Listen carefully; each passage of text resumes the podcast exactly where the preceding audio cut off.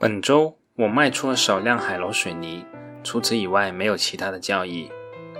那在本周我也陆续收到一些朋友的留言，涉及了对伊利股份、分众传媒、格力电器等公司的一些看法。当然了，对于自己所持有的上市公司，对是否继续持有相关公司的反思和复核都是相当的必要的。但这几位朋友的留言让我感觉到，这种反思更多是受市场股价波动的影响而产生的。比如说，伊利股份在本周吃了一个跌停板，有些投资者就开始不淡定了，开始思考伊利股份有没有投资的价值，进而认为伊利股份与其他乳企之间没有差异化，护城河并不存在等等。与之相对应的是，最近一段时间，分众传媒的股价从原来最低的四块涨到九块左右，原来那些踢煤没有价值的质疑声音就销声匿迹了，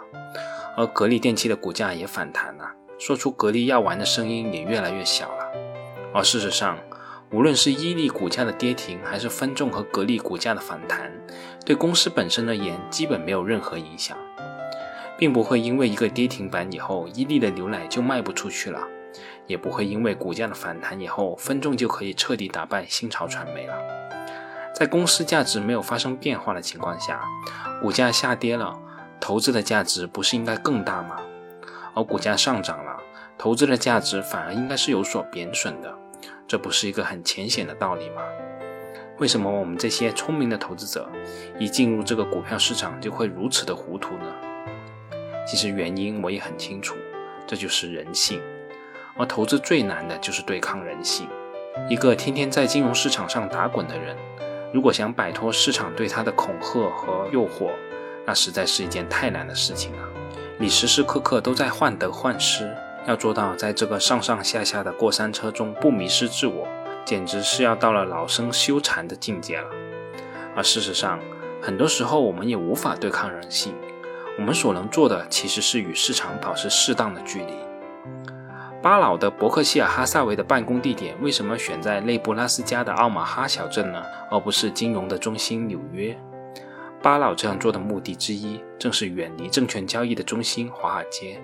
与华尔街的纷纷扰扰保持一定的距离，避免过多受到金融消息的干扰，更为纯粹的追求企业的价值。而只有远离市场噪音干扰的状态下，我们去千挑万选出的那些皇冠上的明珠才有真正的价值。否则，我们选出一家十倍的公司又能怎么样呢？又有哪家伟大的公司在成长的过程中没点风风雨雨呢？其实我观察很多投资做得很不错的朋友，极少是时时刻刻关注这个市场的波动的。他们要不在忙于其他的事业，要不在游山玩水，要不在读书研究。在这个过程中，静待时间的玫瑰慢慢开放。